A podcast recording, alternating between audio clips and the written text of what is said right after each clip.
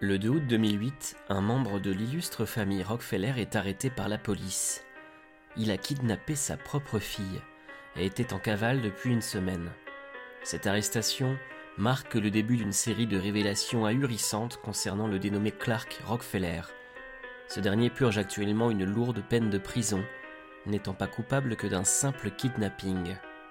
Je suis Michael, et pour vous raconter cette histoire invraisemblable, je suis accompagné d'Eugénie. Bonsoir. Et de Jean Robert. Bonsoir. C'est l'affaire du Rockefeller Caméléon.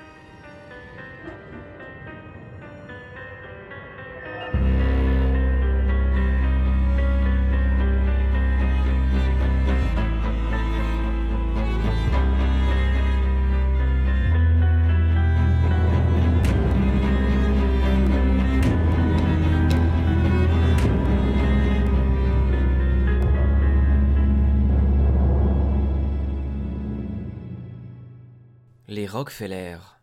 Ce nom vous évoque forcément quelque chose. Et pour cause, c'est le nom de l'une des familles qui a contribué à façonner les États-Unis et par extension le monde d'aujourd'hui, à travers notamment l'exploitation du pétrole et la finance. À ce jour encore, ce nom seul alimente les rumeurs et les fantasmes les plus fous. John Davison Rockefeller, fondateur de la dynastie du même nom, est né à New York en 1839. Parti de rien, il se destine rapidement à devenir un homme d'affaires à succès. Il est aujourd'hui la plus grande incarnation du mythe du self-made man américain. Très vite, il se montre prêt à tout pour s'enrichir, et choisit par conséquent de faire des études dans une école de commerce à Cleveland. En parallèle, profondément croyant, il fréquente avec assiduité l'église baptiste. C'est un jeune homme très rigoureux, peu enclin à l'excès si ce n'est bien sûr l'excès de travail. De toute sa vie, il ne boira jamais une goutte d'alcool, mais se rendra coupable de quelques petits trafics lui permettant de faire fructifier ses maigres économies. Il commence à travailler à 16 ans dans une petite entreprise de courtage de charbon et de céréales. Deux ans plus tard, à seulement 18 ans, il en devient le comptable en chef. À 20 ans, après avoir assimilé les rouages du business, il fonde avec un associé une entreprise de courtage concurrente, qui s'enrichit en bénéficiant de la guerre de sécession et de la hausse du prix des matières premières, notamment alimentaires. Les contrats juteux passés avec le gouvernement pour approvisionner les armées font de lui déjà un homme riche. Mais son ambition est sans limite. Quatre ans plus tard, il crée une raffinerie de pétrole avec son associé et une connaissance de son église lui ayant recommandé de se positionner sur cette industrie. Le marché de l'or noir est à l'époque balbutiant et erratique. Il n'a pas encore révélé tout son potentiel d'application, notamment dans le domaine des transports. Mais visionnaire, Rockefeller croit dur comme fer à l'avenir de ce drôle de liquide venu des entrailles de la Terre. En 1867, à seulement 28 ans, il est déjà à la tête de la plus grande entreprise pétrolière au monde. Au sortir de la guerre de sécession, l'expansion économique des États-Unis d'Amérique lui permet de décrocher de nouveaux marchés, notamment grâce à la démocratisation de la lampe à huile. Le jeune capitaine d'industrie mise sur un équipement de pointe, sur la maîtrise de ses coûts de production et pour le moment tient son entreprise loin des activités d'extraction de pétrole, très dangereuses. En 1870, John Davison Rockefeller crée la Standard Oil. Fin stratège, il s'attache à ne pas subir la dévaluation des prix provoquée par une surproduction de pétrole, en contrôlant l'ensemble de la chaîne de production et de distribution par le rachat de plusieurs acteurs de l'industrie.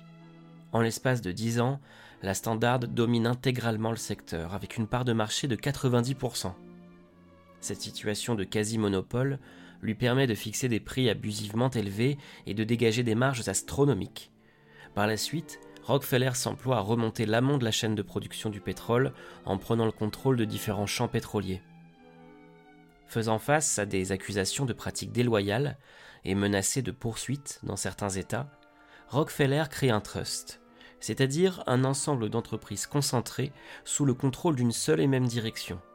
En tant que patron, depuis son bureau new-yorkais, le mania met en place des procédés douteux et un réseau sophistiqué permettant de contrôler l'ensemble des opérations des entreprises du trust.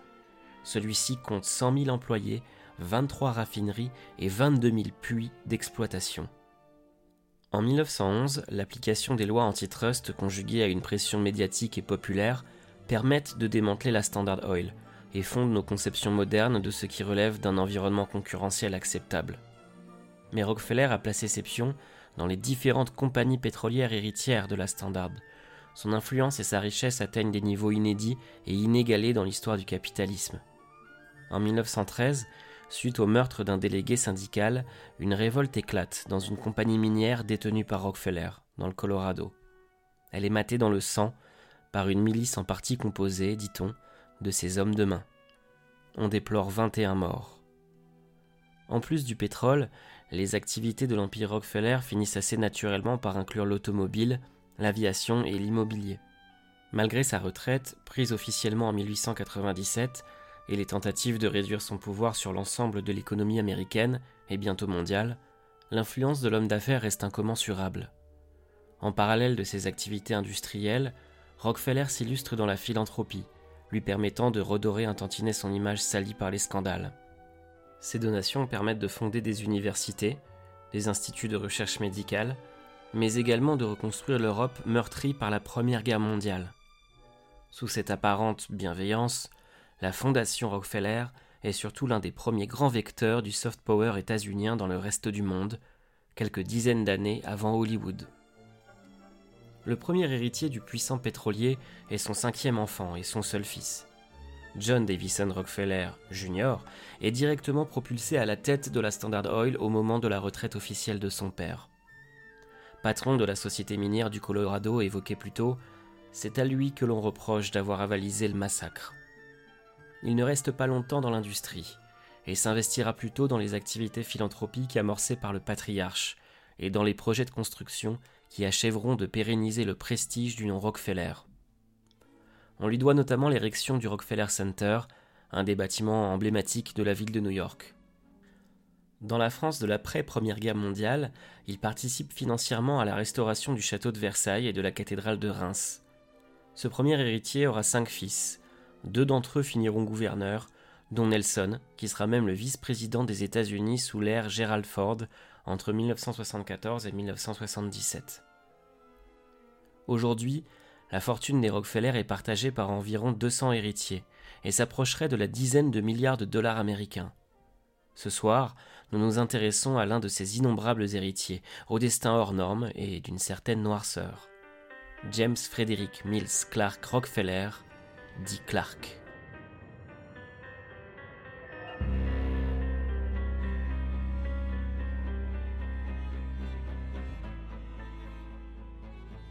Lui, c'est Clark, elle, c'est Sandra. Ils se sont rencontrés chez lui en 1993, dans son appartement du centre de Manhattan, à l'occasion d'une soirée Cluedo. Elle incarnait Mademoiselle Rose et lui le professeur Violet. Clark, sous le charme, invite Sandra à un rendez-vous en tête-à-tête. C'est le coup de foudre entre les deux jeunes gens. Sandra trouve Clark intelligent, cultivé, drôle, charmeur et délicieusement excentrique. En effet, Clark n'est pas un Rockefeller comme les autres. Il est plus intéressé par l'art que par les finances, n'a presque aucun lien avec sa famille et a des manières et des lubies très atypiques. Il parle plusieurs langues, dont le Klingon, dialecte de la race guerrière du même nom dans Star Trek. Sandra est née à Seattle, dans le nord-ouest des États-Unis. Son père est ingénieur pour Boeing et sa famille est très pieuse. Dotée d'une capacité de travail hors norme, elle a beaucoup d'ambition et a d'ailleurs un nom prédestiné pour une diplômée de l'université de Stanford réalisant un MBA à Harvard. Boss. Elle partage avec Clark son amour de l'art et sa foi chrétienne, qu'il manifeste en fréquentant assidûment l'Église, comme son illustre ancêtre. Sandra trouve charmant et rafraîchissant de tomber sur un homme qui ne semble pas impressionné par ses capacités intellectuelles et qui au contraire la stimule. Elle a trouvé son égal enfin. Clark travaille dans la finance, mais a plutôt épousé son versant moral et philanthropique en aidant des pays du tiers-monde à renégocier leurs dettes via son entreprise de conseil Asterisk LLP. Cette activité en elle-même est peu rémunératrice car il se refuse à facturer trop cher ses généreux services. En bon Rockefeller, il est pourtant assis sur un héritage de près de 50 millions de dollars. Mais étant le vilain petit canard de la famille, orphelin de ses parents, il est en pleine bataille judiciaire pour bénéficier de cet argent. Sa mère et son père sont décédés l'année de ses 16 ans dans un accident de voiture juste avant qu'il n'intègre Harvard. Il a tout de même hérité via sa tante Blanchette, présidente du musée d'art moderne de New York, le fameux MoMA, d'une collection d'art à faire mourir d'envie les amateurs. Au mur de son appartement new-yorkais, on peut observer plusieurs tableaux de maîtres, des Mondrian, des Pollock.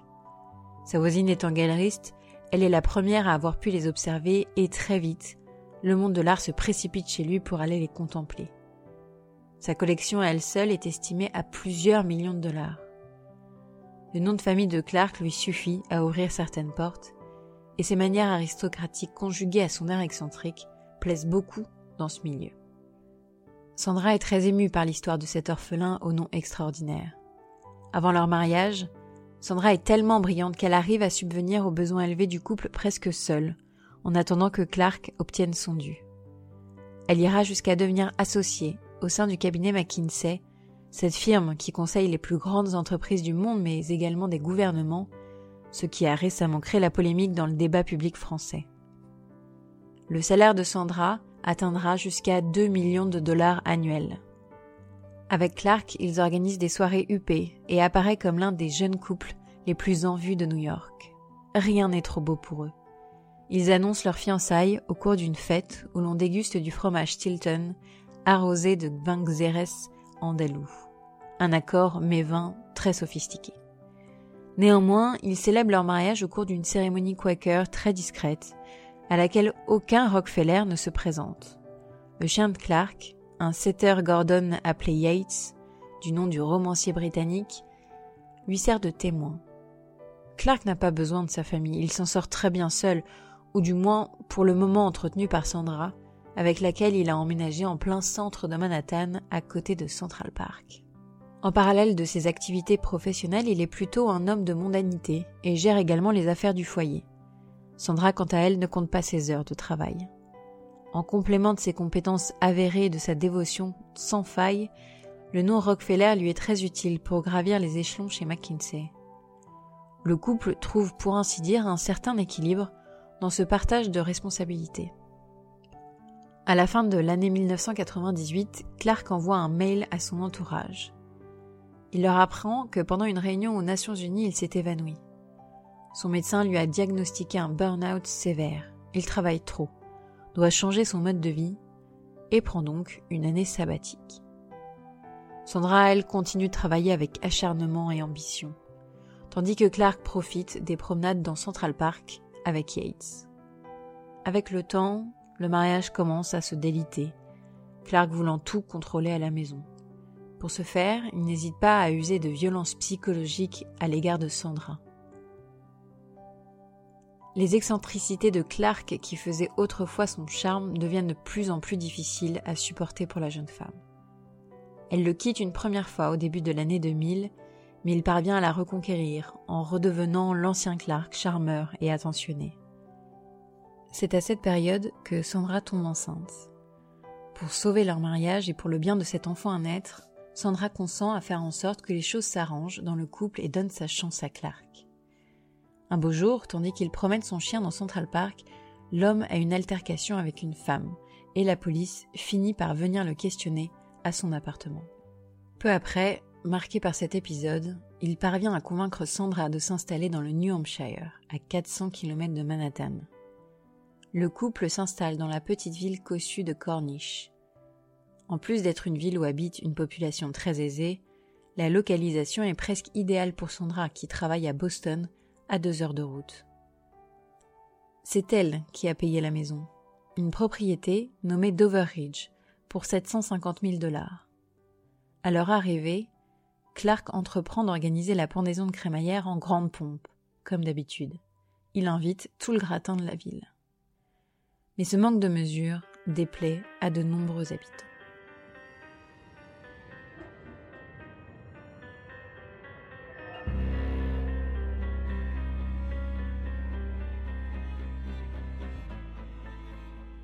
À Corniche, où résident 1700 habitants, on aime la tranquillité, et on jouit de son statut social dans une relative discrétion. Or Clark, à l'aube de ses 40 ans, se déplace en Cadillac blindé, conduite par un chauffeur, ou en Segway, et répète à qui veut l'entendre qu'il connaît du monde, comme l'ancien chancelier allemand Helmut Kohl, l'astrophysicien Stephen Hawking ou encore Britney Spears. Très concerné par son intimité et sa sécurité, il dispose de fausses voitures de police devant son domicile, avec des mannequins à l'intérieur. Si Sandra fait plutôt bonne impression, bien que rarement présente, les frasques de Clark ne passent pas auprès des habitants, qui le trouvent plus qu'étrange. Clark porte l'uniforme de son rang. Des pantalons chino, des mocassins sans chaussettes, des polos, des blazers et des pulls noués autour du cou. Une véritable caricature. Certains pensent et disent qu'il en fait trop. Par ailleurs, il semble prendre un malin plaisir à semer la zizanie auprès des habitants de la ville, comme s'il souhaitait diviser pour mieux régner. Clark restera six ans à Corniche et n'aura pas laissé un joyeux souvenir aux autochtones. À titre d'exemple des comportements inappropriés de Clark dans la communauté, on peut citer sa tentative de prendre du pouvoir au sein des fidèles de la Trinity Church, un vecteur de lien social important. L'église, en tant que monument, était la propriété du sénateur local, qui avait racheté le bâtiment, alors en état de délabrement, en promettant d'en faire le don à l'évêché du New Hampshire une fois rénové, ce qu'il fit. Mais Clark désirait ardemment acquérir les murs de l'église. Il profita alors d'une assemblée communale au sujet du financement par la communauté de la construction d'un nouveau commissariat pour une somme de 100 000 dollars. Il sortit un chèque du même montant de sa poche en déclarant devant une assemblée de 400 personnes incrédules. Si l'évêché accepte de me vendre l'église pour une somme symbolique de 1 dollar, je fais donation des 100 000 dollars pour la construction du commissariat. Et l'audace a payé, car Clark a effectivement acquis l'église. Cette histoire a laissé un goût amer, ce qui aurait pu freiner l'héritier dans son entreprise de conquête. Mais Clark n'est pas du genre à nourrir des regrets, et il parvient à acquérir de l'influence au sein de la communauté.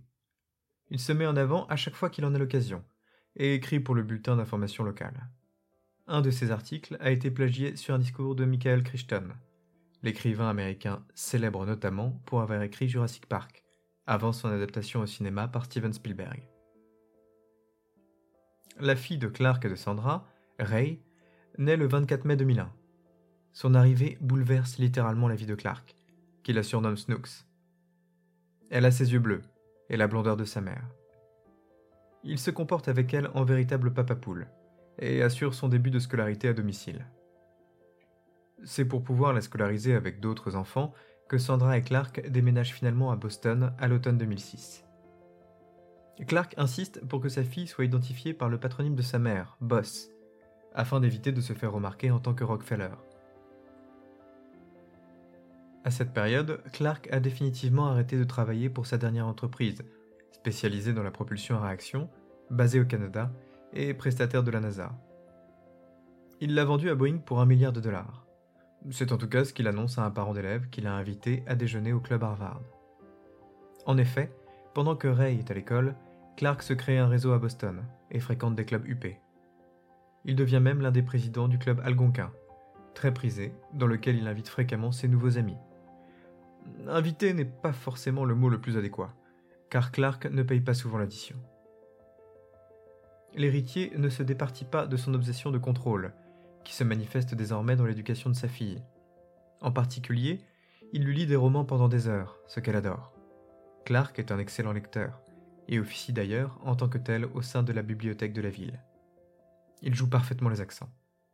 Un jour, à l'occasion d'une réunion parents-professeurs, il se montre particulièrement borné et méprisant. Une dispute éclate une fois le couple de retour à la maison. À la surprise de Clark, quelques jours plus tard, Sandra demande le divorce. La rupture est difficile et totale. Le père de Sandra soupçonne Clark de voler de l'argent à sa femme, ou de ne pas lui faire profiter de son héritage plutôt. Il commence à mener une enquête via Internet, les moteurs de recherche étant tout juste opérants à l'époque, et se rend compte que la mère de Clark, l'actrice Anne Carter, prétendument morte dans un accident de voiture, est en fait encore en vie. Il en fait part à Sandra, qui se pose alors la question suivante. S'il m'a caché la vérité à propos de sa mère, sur quoi d'autre pourrait-il avoir menti? Un détective privé est engagé pour fouiller le passé de Clark. Une tâche compliquée, tant l'existence entière de ce Rockefeller est entourée de mystères. Il n'a pas de numéro de sécurité sociale, pas de permis, aucune propriété n'est à son nom. Il est rattaché au foyer fiscal de Sandra. Clark est comme un fantôme. Sandra obtient la garde complète de Ray en échange de 800 000 dollars et de la garantie qu'il n'y aura pas d'enquête de la justice sur le passé de Clark. Étrange. Sandra déménage à Londres et Clark n'est autorisé à voir sa fille adorée que trois fois par an, sous la supervision d'un agent des services sociaux.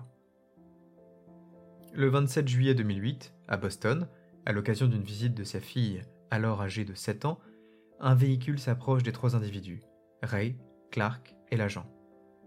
C'est alors que Clark bouscule ce dernier et force Ray à grimper dans la voiture, qui accélère. Il avait tout orchestré, et devient donc recherché pour enlèvement et agression.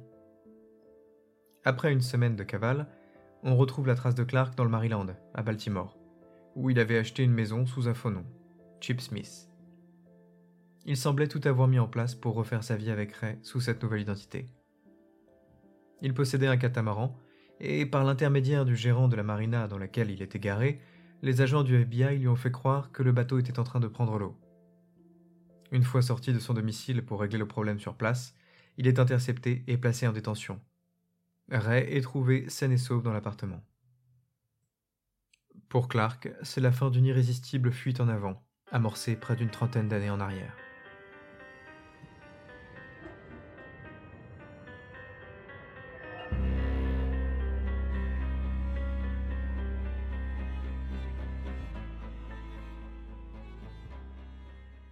Le 15 août 2008, soit 13 jours après son arrestation, le FBI, la police du Massachusetts, la police municipale de Boston et le procureur du comté de Suffolk annoncent que l'homme qui a kidnappé la petite Ray ne s'appelle pas Clark Rockefeller, pas plus que Chip Smith. Ces empreintes digitales correspondent en revanche à celles consignées dans un vieux dossier d'immigration datant du début des années 80 et appartenant à un Allemand dénommé Christian Karl Gerhard Streiter. Christian est né en Bavière, en février 1961, dans une famille modeste, mais aimante et protectrice. Il continue de prétendre être né en 1960, le 29 février, et d'être le fils de l'actrice Anne Carter. Il grandit dans une Allemagne en reconstruction, tiraillé entre le spectre de la guerre, la menace soviétique et les influences américaines de plus en plus prégnantes. Christian, rêveur et introverti, a définitivement choisi son camp et s'imagine devenir une star outre-Atlantique. Pour lui, l'Amérique, c'est le champ des possibles, tandis que son village bavarois l'ennuie profondément. Alors qu'il est pris en stop par un couple d'Américains en voyage, l'année de ses 17 ans, il a un déclic. La décision qu'il prend alors scelle son destin pour toujours.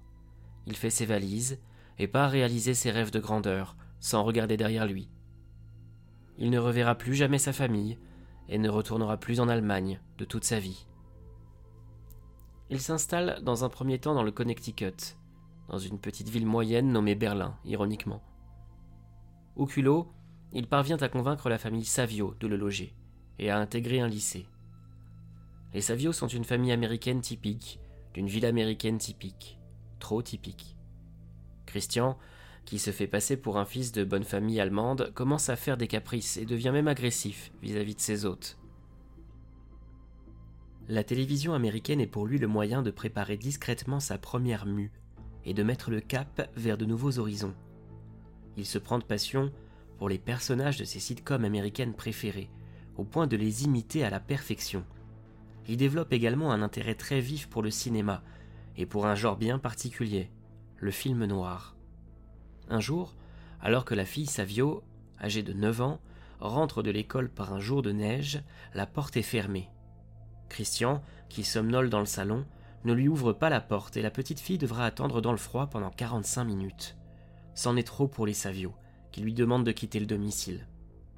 En 1979, Christian, qui semble désormais être un jeune Américain presque normal, s'inscrit à une université du Wisconsin sous le nom de Christian Gerhardt pour suivre des cours dans le domaine du cinéma. Deux ans plus tard, il parvient à convaincre une étudiante américaine de se marier, en lui disant que s'il devait rentrer en Allemagne, il devrait aller combattre avec l'armée allemande contre les Russes sur le front de l'Est. Nous sommes alors en pleine guerre froide et il n'y a jamais eu de front de l'Est. Il fait l'obtention d'une green card, l'autorisant à rester sur le sol états-unien, lui qui n'avait jusqu'alors qu'un visa étudiant. Le jour suivant le mariage, Christian quitte le Wisconsin et sa femme Amy pour toujours. Elle ne prendra la peine de divorcer qu'en 1992. Quelle pourrait être la prochaine étape du fougueux Chris, lui qui a désormais le champ libre pour résider sur le sol américain, mais qui demeure sans un sou, en rêvant de strass, de paillettes et de cinéma? La Californie, bien sûr. Il s'installe à San Marino, l'une des banlieues les plus aisées de Los Angeles. Un cadre cossu, bien plus proche de l'idée que Christian se fait de son rêve américain. Par une écoute et une observation attentive, notamment chez le barbier local, il parvient à adopter très rapidement les codes de cette communauté. Par ailleurs, il sait donner le change, il semble pouvoir aborder n'importe quel sujet. Pour mieux s'intégrer, à 23 ans, Christian a abandonné son nom et sa nationalité. C'est la première véritable mue de notre caméléon. Le jeune Allemand n'est plus, il devient Christian Chichester, un jeune homme issu de la haute noblesse anglaise. Il fait des cartes de visite et se présente désormais avec ce nom. Un aristocrate anglais à San Marino, voilà qui attise la curiosité. Christian réussit à établir un réseau à la fois au sein de l'Église et au Rotary Club, une stratégie qu'il reproduira par la suite.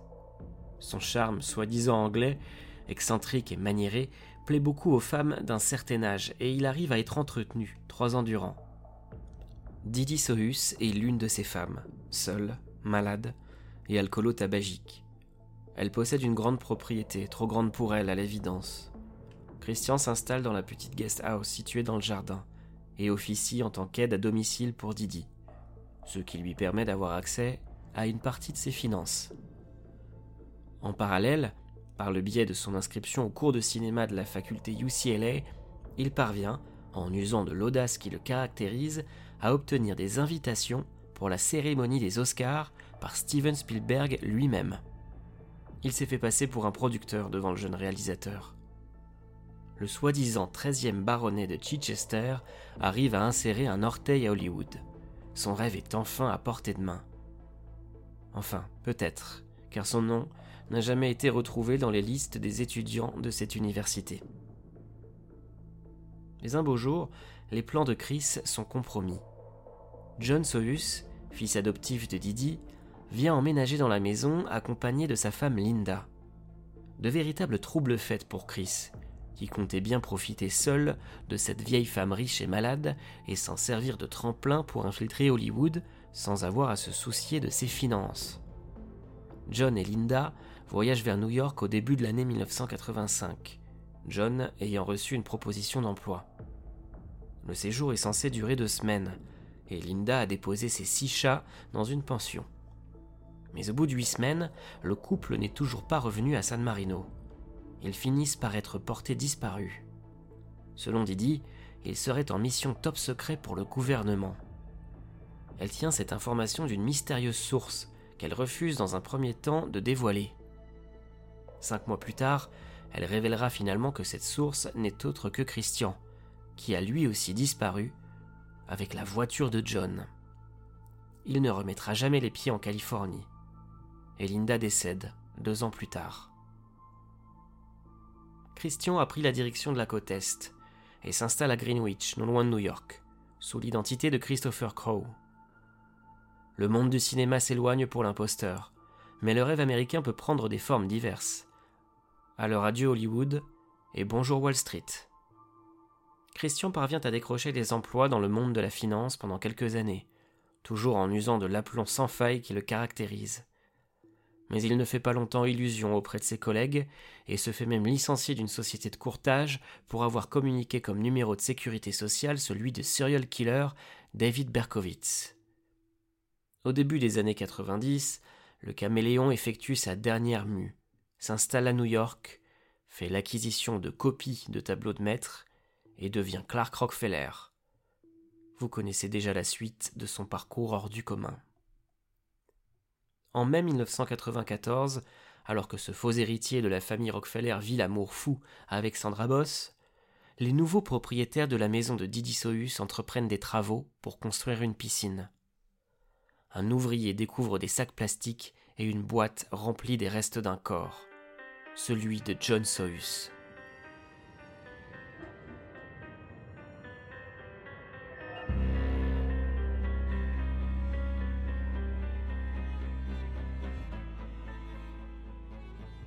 L'affaire de cet Allemand qui se fait passer pour un Rockefeller et qui a enlevé sa fille est immédiatement médiatisée.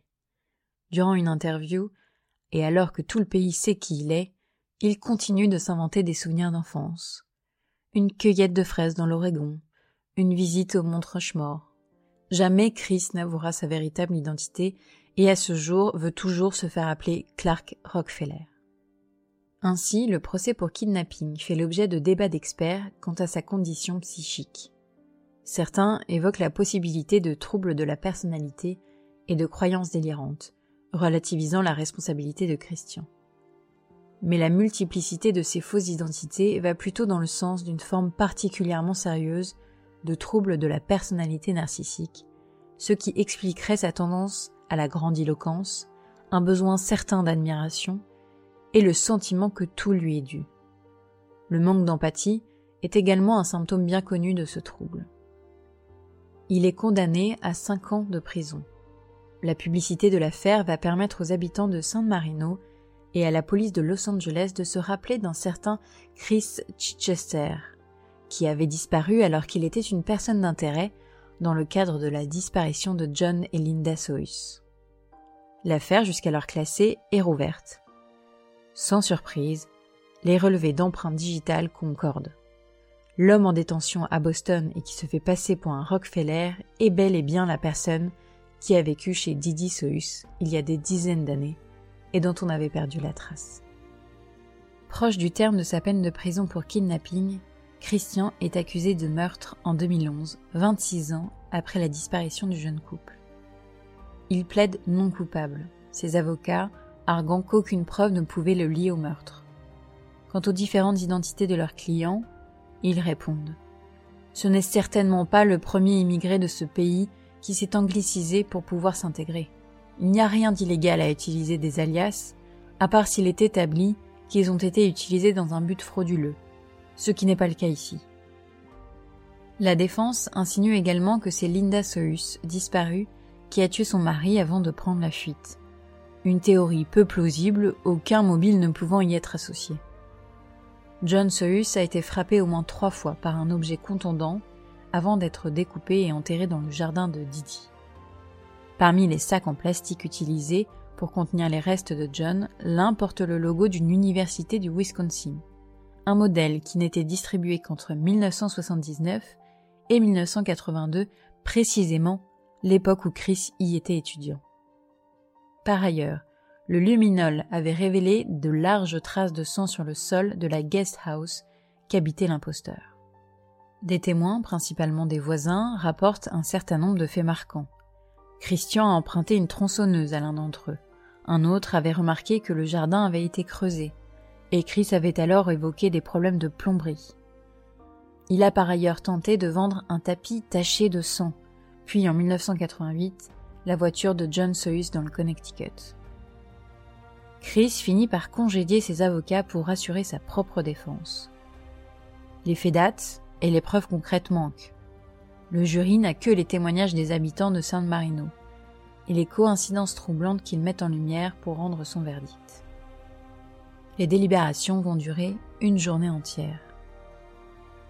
Le 10 avril 2013, à 52 ans et 28 ans après les faits, Christian Gerhardstreiter alias Christopher Gerhardt, Christopher Chichester, Christopher Crow, Chip Smith ou encore Clark Rockefeller est jugé coupable par la justice californienne du meurtre au premier degré de John Sohus et écope d'une peine de 27 ans de prison. Le mobile ainsi que les circonstances exactes du meurtre ne seront sans doute jamais établis. Aucune poursuite n'est engagée quant à la disparition de Linda malgré les forts soupçons qui pèsent sur le prévenu. Christian ne réagit pas au verdict, mais continuera de clamer son innocence. Étudiant allemand, aristocrate anglais, courtier, chef d'entreprise à succès, producteur hollywoodien, héritier richissime, Christian a multiplié les identités et raconté les histoires les plus invraisemblables. Le tout sans numéro de sécurité sociale, sans compte en banque, sans permis de conduire. Il n'a jamais pris l'avion ni signé de bail immobilier. Il n'a laissé aucune trace légale depuis son arrivée sur le sol américain, à l'exception de ses empreintes digitales. Comment est-il possible que durant tant d'années, l'imposteur ait pu duper autant de monde, et notamment la brillante Sandra Boss, au point d'être son mari durant douze années sous une fausse identité? Sur ce point, l'intéressé répond devant la justice. On peut être brillant dans certains aspects de sa vie, et terriblement stupide dans d'autres. Mais Sandra n'est pas la seule à avoir été embobinée par Chris. L'écrivain et journaliste Walter Kern, ancien ami de Christian alors qu'il se faisait appeler Clark Rockefeller, interviewé par l'Obs en 2015, a une interprétation singulière. Le plus incroyable dans cette histoire, c'est que les premiers à avoir été abusés par Clark sont ceux-là même qui nous mystifient. J'en ai conclu que ces gens aussi sont des mystificateurs. En 2008, alors même que Clark était reconnu coupable d'imposture, la banque d'investissement Lehman Brothers s'est effondrée avec un certain nombre d'autres grandes entreprises de Wall Street. Comme Clark, ils avaient passé des années à dissimuler leurs agissements frauduleux sous l'apparence d'établissements dignes de confiance. Sans souscrire forcément à cette thèse, on peut en effet penser qu'au royaume des apparences, on s'accommode des impostures. Christian Karstreiter finira peut-être sa vie derrière les barreaux. Une vie factice, intégralement construite sur une série d'affabulations extravagantes, appuyée par une vanité sans limite et un mépris souverain pour les émotions de ses semblables. Derrière le masque, et en dépit de sa froideur reptilienne, Christian Garastreiter le caméléon a pu entretenir une timide part d'humanité et de vérité à travers l'amour porté à sa fille il l'a perdu à tout jamais.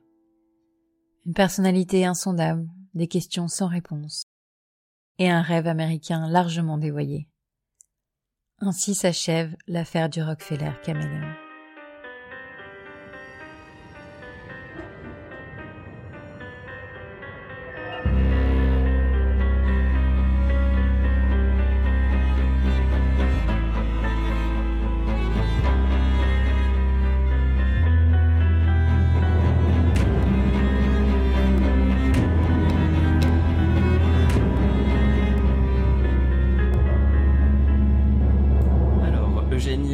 Chères auditrices, auditeurs, euh, bonsoir. On peut penser à énormément de films en découvrant euh, cette affaire, notamment à ceux qui s'intéressent euh, à des imposteurs de talent.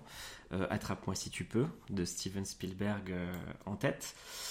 Steven Spielberg est d'ailleurs cité dans l'épisode. Mais j'ai trouvé que le parcours de Christian raconte aussi quelque chose de l'Amérique et d'une certaine corruption du rêve américain.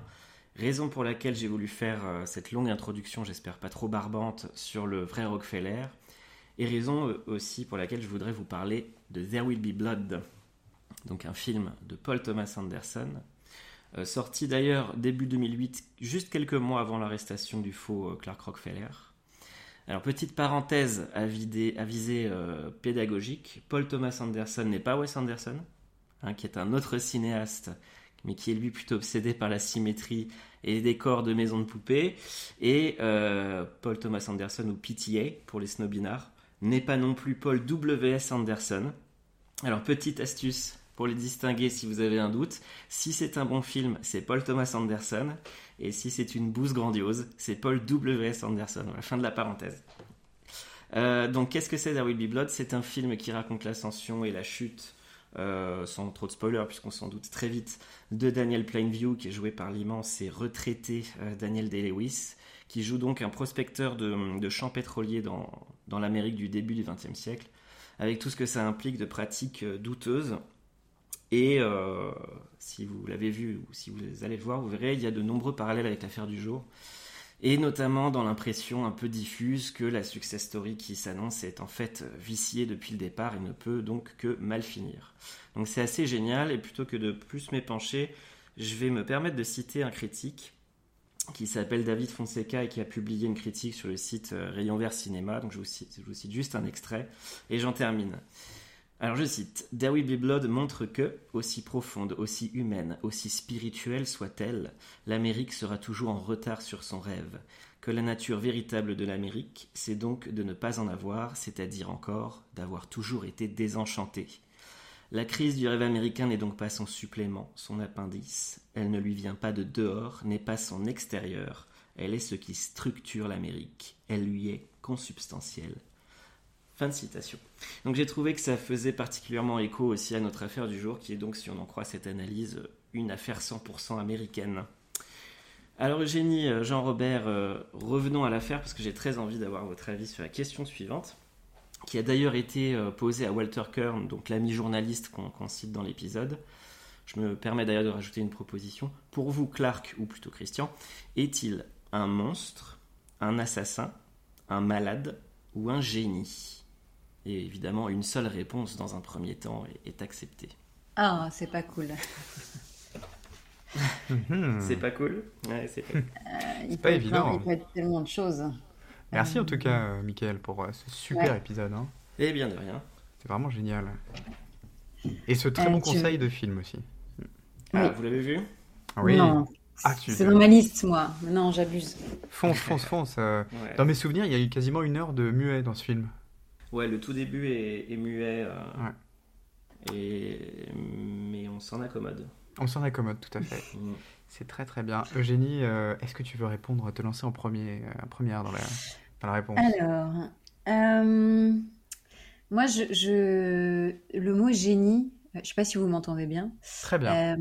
super. le mot génie me, perturbe un peu parce que je, suis très partagée. Euh, on peut se dire que pour avoir réussi à berner euh, tout son monde, et notamment sa femme, euh, on pourrait penser que c'est un génie. Alors, je pense qu'il a une intelligence quand même très développée, une intelligence sociale pour se fondre.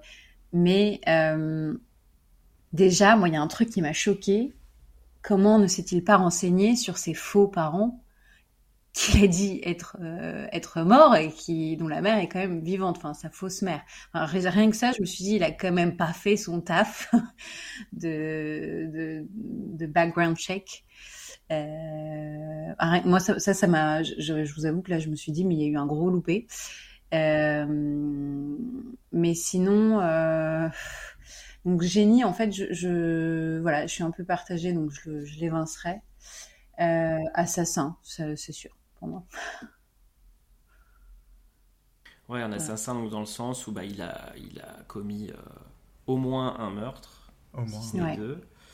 Euh, mais pour toi, voilà, enfin un assassin du coup de C'est ce qui me choque le plus. Ouais, c'est ce qui me choque le plus, en fait. Même au-delà du, mensonge, parce que euh, c'est énorme, c'est vrai tout ce qu'il a fait, mais il y a beaucoup de gens qui mentent et tout. Moi, c'est le passage à l'acte qui me semble complètement extraordinaire, quoi. Ah, c'est certain, c'est certain. C'est difficile de ne pas faire une réponse de Normand euh, à ta question, Michael, quand même, hein, parce que. Fait pour. c'est fait pour. Ben, moi, je vais pencher pour le côté génie, euh, du coup, euh, même ah si j'en pense, j'en pense pas moins sur le reste. Mais je trouve, en tout cas dans la façon dont toi tu le narres, que cette capacité à se transformer euh, elle est un peu effrayante, cette capacité à se transformer, à être complètement caméléon en fonction des situations. Euh. Mais il y a une forme d'intelligence situationnelle poussée à l'extrême euh, qui fait que ce jeune homme, je vais regarder sur Internet, ce jeune homme au début de, début de sa vie aux États-Unis, n'était pas très beau d'ailleurs, hein, donc c'était même pas une question, je pense, de, séduction brute primaire. Mm. Il, est vraiment, il est pas moche, mais il est pas, il a rien du playboy.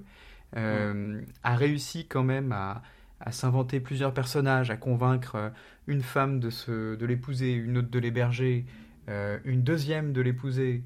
Euh, enfin, moi, je trouve ça délirant. c'est acheter 3-4 mm. croûtes, a peut-être loué un appartement à crédit et s'est fait passer pour l'héritier de, la plus grande famille des États-Unis. moi, je trouve ça dingue, l'aplomb qu'il faut.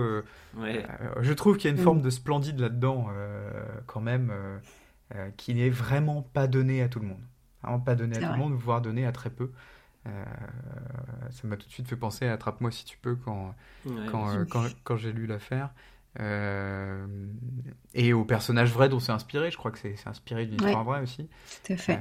non, moi je trouve que si, si, on prend que ce côté-là et qu'on qu met de côté, parce que bon, le vrai, le vrai sordide, c'est le meurtre. Le reste, c'est une histoire de couple qui tourne très très mal. Il a l'air, il a l'air d'être un mari euh, enfin, en tout cas, l'histoire d'amour se termine mal et il enlève sa fille. C'est vrai que c'est pas top, mais en soi, il fait du mal à personne. Il a pas mis en danger la vie de sa fille ou la vie de sa femme. Euh, je relativise un peu. Euh, tout ça, c'est si on met tout ça de côté, c'est quand même. Enfin, moi, je suis assez bluffé par le parcours du bonhomme. C'est vrai. Et toi, qu'est-ce que tu en penses? Bah, alors, moi, je, pense que je dirais un peu des quatre. Non, je plaisante. non, non, si, si je l'avais prévu celle-là, je vous avoue.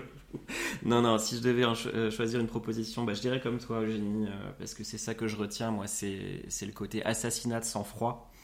Euh, d'une manière sans doute aussi méthodique que l'ensemble de ces, de ces affabulations finalement. Et c'est pour ça mm. que, bah, comme on le dit dans l'affaire, on ne peut pas croire non plus à la thèse de quelqu'un qui serait complètement malade et dont le jugement serait complètement altéré. Sans doute un petit peu. Mais, euh, mais derrière, c'est des décisions de sang-froid qui, qui prend, donc je retiens, je retiens ça. Mais j'ai failli vous poser la question de justement, s'il avait, s'il avait pas tué cette personne ou ces personnes, est-ce que vous auriez éprouvé de la sympathie pour lui? Et mm. c'est vrai que, bah, il y a ce côté, comme tu dis, euh, GR, euh, ce côté un peu splendide, incroyable, euh, génie de la fabulation qui, alors je dirais pas qui force le respect, mais qui, parce que bon, c'est quand même pas bien de mentir, hein on va pas, on va pas se le cacher, mais voilà, qui, euh, qui interroge, qui voit ce gars est brillant, quoi. C'est brillant dans la manière dont il, trompe tout son monde, avec cette audace, avec cet aplomb, euh, au point de faire passer mais des, choses invraisemblables. Hein. J'ai pas tout mis dans l'affaire parce qu'il y a des trucs incroyables, quoi. On n'est pas très loin. Vas-y, Eugénie, excuse-moi. Justement, c'est la façon en plus dont, dont, tu l'as dont tu l'as écrit, Michael. Je trouve que, euh, en effet, il y a un moment donné, on est assez euh, euh, au fil de, du récit où on s'extase un peu justement de, de, de son parcours. Et c'est justement l'assassinat qui arrive un peu, boum, comme ça, d'un coup. moi, je, là, à ce niveau-là de l'histoire, je pensais pas que ça allait aller aussi loin en fait. Justement parce que c'est pas qu'on s'attache, mais on, trouve un personnage ou en couleur, on essaye de comprendre pourquoi il a fait ça. Et là, à moi, à partir de ce moment-là, euh, tout, toute pitié entre guillemets, je sais pas comment le dire, mais est, complètement partie. Je me dis c'est un grand malade. Là, là, on arrive à, parce que j'ai été persuadée moi d'office, en tout cas malgré euh, l'innocence qu'il clame. Euh, et, moi, ça m'a, ça m'a coupé net dans mon appréciation. C'est vrai. C'est vrai, c'est assez brutal dans le récit d'ailleurs, euh, ce, moment-là où euh, on comprend. Ouais, mais parce que, parce que c'est devenu assez brutal aussi dans, le, dans la vraie vie. C'est-à-dire que lui a, a, continué son parcours. Alors, j'allais pas dire que c'est un parcours banal, loin de là, mais il a continué sa série de, mensonges et ses différentes mues comme si de rien n'était en fait, comme si ce, mm. ce meurtre-là n'était jamais intervenu. Il a juste fui la Californie parce que bah, il pouvait pas faire autrement. Mais il a continué sur sa lancée, en fait, lui. Hein. Donc il y avait quand même une relative mm. continuité, je dirais, dans son, dans son parcours, enfin dans sa fuite en avant, hein, comme, comme on dit. Mais euh, sans kidnapping, en fait, sans cette enfin, sans le sans l'arrestation pour kidnapping, peut-être qu'on n'aurait jamais retrouvé et que. Mm. Mais ouais, ouais, c'est vrai que c'est étonnant, euh, effectivement, cette, ce, ce, background check. Enfin, Internet n'existait pas, euh, et c'est pour ça, je pense que l'arrivée des, mm. des, des, moteurs de recherche a, c'est vrai. tout changer en fait. Quand tu dis ce gars est louche, première chose que je fais, surtout pour euh, un tel nom, j'ai regardé sur Google euh, qui devait euh, tout juste démarrer, je pense, en 2007-2008. Et là, bah, forcément, c'est compliqué quoi. Ce qui est super étonnant aussi, c'est que au moment du divorce, il a, on dirait, un moment de lucidité où il accepte, il accepte de troquer la garde de sa fille contre de l'argent et surtout l'arrêt des recherches contre de l'argent. Et euh, alors, je me souviens plus combien d'années après c'est l'enlèvement, après le divorce. Je ne sais pas quel est le gap temporel. Mais finalement, il perd cette lucidité et il fait, le, il fait un peu l'erreur qui lui sera fatale euh, après. quoi. C'est bizarre comme comportement. Étonnant. Ouais, je pense qu'il voulait, euh, il devait vouloir un peu d'argent, ben, l'argent obtenu via le divorce, hein, hmm. pour acheter une maison et, et, et, et, se refaire une autre identité, ce qui doit prendre, j'imagine, un petit peu de temps, mais mais il n'a pas été bien malin sur ce coup-là. C'est peut-être, je euh, je sais pas, peut-être qu'inconsciemment il s'est dit, bah terminé, euh, fin des haricots, c'est là que ça s'arrête, euh, tentative désespérée. et peut-être que finalement, c'est ce, ce, Je sais pas, qu'est-ce que vous en pensez Que peut-être que c'est l'amour de sa fille qui, pour le coup, je pense, était sincère, qui l'a mené mm. à sa perte, parce que c'est là où il a baissé la garde, en fait. Ouais. ouais. ouais. C'est vrai. Ce que je trouve étonnant, c'est qu'il n'est pas. Euh, il, est, il y a eu ce meurtre qui date, euh, qui allait vraiment.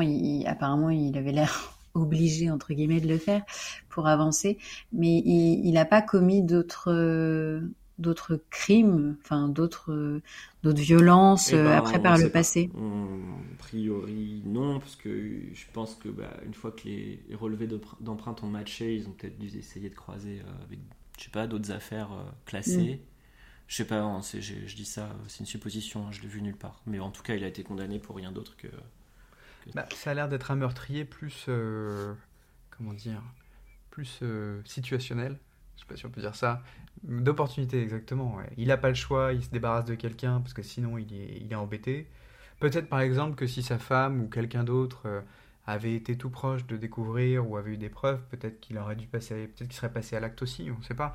Mais j'ai pas l'impression qu'il y ait cette pulsion de, euh, de mort euh, de, de, liée à des traumas passés, etc. en lui. Quoi. C'est plutôt, c'est plutôt un, c'est plutôt un type sans foi ni loi, très jusqu'au boutiste. Mm.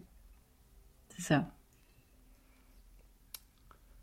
Et sa femme, c'est pas n'importe qui. Hein. Je suis allé voir, je sais pas si vous êtes allé faire un tour, mais elle est euh, plutôt une belle femme d'ailleurs. Qui, enfin bref, cette réflexion n'a aucune valeur ajoutée, j'en suis. Non, mais c'est. Bah. Euh, euh, mais en tout cas, aujourd'hui, elle est, facile à retrouver. Sarah Boss, quand même.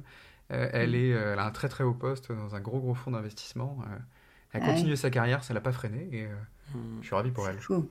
C'est fou. Hein, c'est pas n'importe qui. Mais c'est pour ça que le, le la thèse là, de Walter Kern que tu cites, Eugénie, euh, en fin d'épisode, euh, elle est un peu euh, exagérée sans doute. Moi, j'y crois en partie quand même que je suis désolé pour le raccourci, mais ces gens-là, d'une certaine ambition, d'une certaine catégorie sociale, en fait, c'est pas ça. Enfin, je pense qu'une partie de la vérité qui peut leur échapper, ça leur va très bien, en fait. Ouais, bien sûr. Je suis d'accord. Une espèce de, de, de, consentement à ça, plus ou moins euh, conscientisé, j'en sais rien, mais bon, euh, tant que ça dépasse pas une certaine extrémité qui a été franchie pour le coup, ça leur va, quoi. Non, bah, je vais pas poser de questions sur ton passé, euh, ça va. Et en plus, je pense qu'il devait pas se voir tant que ça, en fait. Moi, je pense que c'est ça le secret du truc aussi, c'est qu'ils devaient jamais se voir ces deux-là.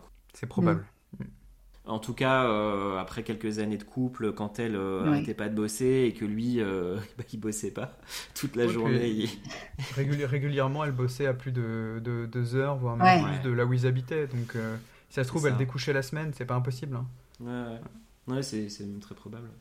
Mm. Donc, ça, ça expliquerait peut-être aussi pourquoi, pourquoi elle s'est pas intéressée plus que ça à fouiller son passé. Au début, elle trouvait ça mystérieux. et puis après, ça lui a plu. Ouais, voilà, voilà. Bref, on, ne saura jamais tout. C'est une histoire qui est assez mystérieuse aussi parce que lui est complètement insondable en fait. Je vous encourage mm. vraiment à aller regarder. Euh, il y a une toute petite bribe d'interview qu'il a donnée euh, au moment de sa première arrestation. Pour lui, il s'appelle Clark, Rockefeller, quoi. Enfin, tu, tu je pense qu'il croit, il croit vraiment à son. Tu, l'as vu, Eugénie, ouais? Oh, j'ai vu euh, rapidement, mais c'est. Mm. Donc tu te dis qu'il y a tout un pan de sa vie qu'on ne connaît pas, quoi. Oui, en même temps, après, ça fait combien de temps? Ça faisait 20 ans qu'il se faisait appeler comme ça euh, Je pense que tu finis par y croire. Hein. Ouais. Euh, est-ce que vous avez connu, alors peut-être pas dans ces extrémités-là, mais est-ce que vous avez connu des gens comme ça dans vos, dans vos études, au collège, au lycée, un peu, des gens un peu mythos, et tu vois qui commencent à croire, alors euh, tout le monde sait que c'est faux ce qu'ils racontent, et finalement les gens qui y croient le plus, c'est eux. Ouais, oui. Pas dans ces extrémités-là, mais oui. oui, Je sais pas si la personne y croyait vraiment, moi, mais oui, euh, un, mytho, ouais, quand même, ouais. Ouais. Des mythos, il y en a pas mal. On, apprend, on, apprend vite à les déceler, normalement, ça se voit un peu. Il y a toujours, enfin, je sais pas, mais même encore dans notre entourage, on a tous des gens, euh, au boulot particulièrement, parce que dans la vie privée, on les évite, mais qui ont toujours tout fait, qui rebondissent sur tout ce qu'on dit, qui, euh, qui ont toujours fait plus, mieux, plus haut, plus fort. Euh, plus violent, plus grave, plus dur. Il y en a beaucoup des gens, euh, des gens comme ça. Est-ce que tu voudrais dire que c'est faux ce qu'ils disent? Parce que moi j'ai toujours considéré ces gens-là comme des gens admirables, du coup, qui sont toujours meilleurs. Et eh oui, euh, je suis désolé. encore un rêve qui s'effondre. Pauvre oh, Mais je trouve qu'on n'est on est pas très loin un peu de, de la caricature de l'homme politique dans ces personnages et même dans, dans notre protagoniste d'aujourd'hui. quoi. C'est des, vraiment des gens qui sont capables de s'adapter à tout, à toutes les situations, tous les, tous les interlocuteurs. c'est pour ça que moi j'ai une petite forme d'admiration quand même, non pas pour lui, mais pour, pour ces profils-là sans le côté meurtrier. Mm. Bah, disons qu'il a, lui, là, il a une forme d'intelligence qu'il aurait pu, euh, qu'il aurait pu mettre à profit, je pense, différemment, quoi. C'est clair. C'est ça qui est dommage hein, dans, toute cette affaire, c'est que, en plus, je pense qu'il a une capacité d'apprentissage qui est incroyable, parce que le gars apprend à parler anglais euh, en un claquement de doigts. Euh, pour donner le change dans ces milieux-là, pour pouvoir être capable de parler de tout, bah, il va dans des, je l'ai pas, pas écrit dans l'affaire, mais il va dans des bibliothèques, il se renseigne. Enfin, c'est devenu un vrai puits de culture parce que mm. certes il est c'est un menteur mais pour donner le change il faut avoir des choses à dire quoi exactement mm. donc c'est ouais ah oui donc il devait être cultivé aussi oui bien sûr mm. c'est clair donc c'est un peu dommage. Sacré bonhomme. Salut Clarky ou plutôt euh, Christian ouais, ouais. cri cri. Bon est-ce que vous avez quelque chose à rajouter sur cette affaire? Non elle était vraiment super. Merci beaucoup Mickaël en tout cas. C'était très bien, ouais, c'était très bien et très bien écrit. Merci Michael. Regardez There Will Be Blood et regardez, si vous avez un peu de temps, euh, l'intégralité du même réalisateur euh, de la saga Resident Evil. Ah De très très bon film. et non, c'est un piège. Revenez au début du dialogue et vous aurez le moyen de distinguer les deux Anderson. Les deux Paul Anderson d'ailleurs. Très bien. Ah, merci encore, Michael. C'était génial. Merci, merci, merci à vous. Merci à vous. On se retrouve du coup dans deux semaines pour, je crois, ton épisode, Eugénie, si je ne dis pas de bêtises. Yes. Un peu de teasing ou, ou non? Euh, Oui, on, est, on est toujours dans le showbiz, mais, euh, mais plutôt à l'italienne et à l'ancienne. Ok. Oh. Hâte de découvrir ça. Très mystérieux. Très bien. Et eh ben merci encore à tous les deux. Merci à vous, euh, chers auditeurs. Merci à Noémie et Evan pour notre générique. Et on se dit donc yes. à dans deux semaines. À dans deux, semaines. Merci beaucoup. Bonsoir.